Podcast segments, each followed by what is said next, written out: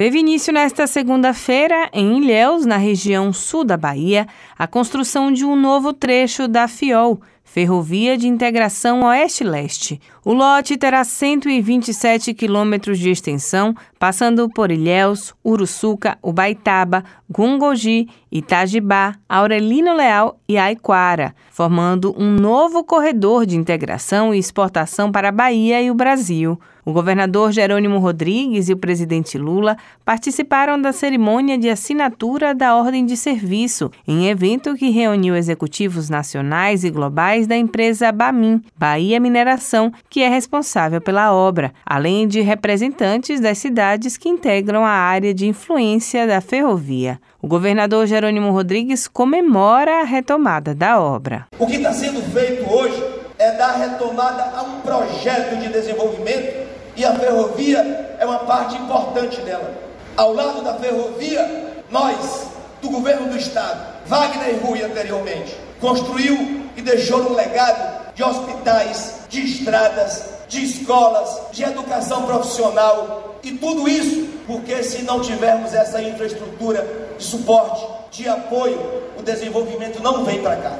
Ligando as cidades de Caetité e Ilhéus, a FIOL 1 terá um total de 537 quilômetros de extensão, passando por 19 municípios. Devem ser gerados mais de 1.200 empregos. O ministro dos Transportes, Renan Filho, considera esta a ferrovia mais transformadora do país. É a mais transformadora ferrovia brasileira em andamento no momento. Porque essa ferrovia vai inserir o estado da Bahia na estratégia de desenvolvimento nacional. Vai cortar o Brasil de leste a oeste. O país será cortado norte-sul e leste a oeste. De Ilhéus até Água Boa, no Mato Grosso. Os serviços do lote 1F devem durar 36 meses e contam com investimento de 1 bilhão e 100 milhões de reais. O presidente Lula pede que as obras sejam antecipadas. Eu imaginei que essa ferrovia ela já tivesse inaugurado no dia de hoje. Era para ela estar inaugurada antes de 2023.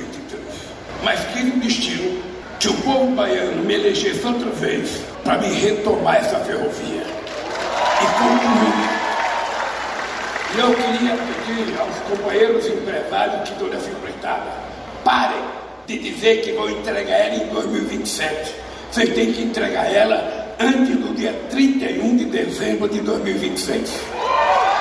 A ferrovia terá capacidade para movimentar 60 milhões de toneladas de carga por ano, entre minério, produtos do agronegócio e demais segmentos industriais do Estado.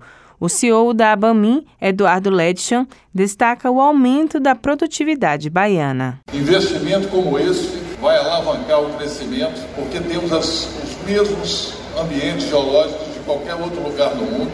Temos aqui toda a competência comprovada e com o suporte que eu acredito que o governador, junto com o presidente Lula, dando, reforçando a Agência Nacional de Mineração, o Serviço Geológico mais trabalho grandioso da Companhia Baiana de Pesquisa Mineral, vamos ser competitivos no mundo que hoje exige de nós a entrega de minerais estratégicos. Lise Lobo, para a Educadora FM.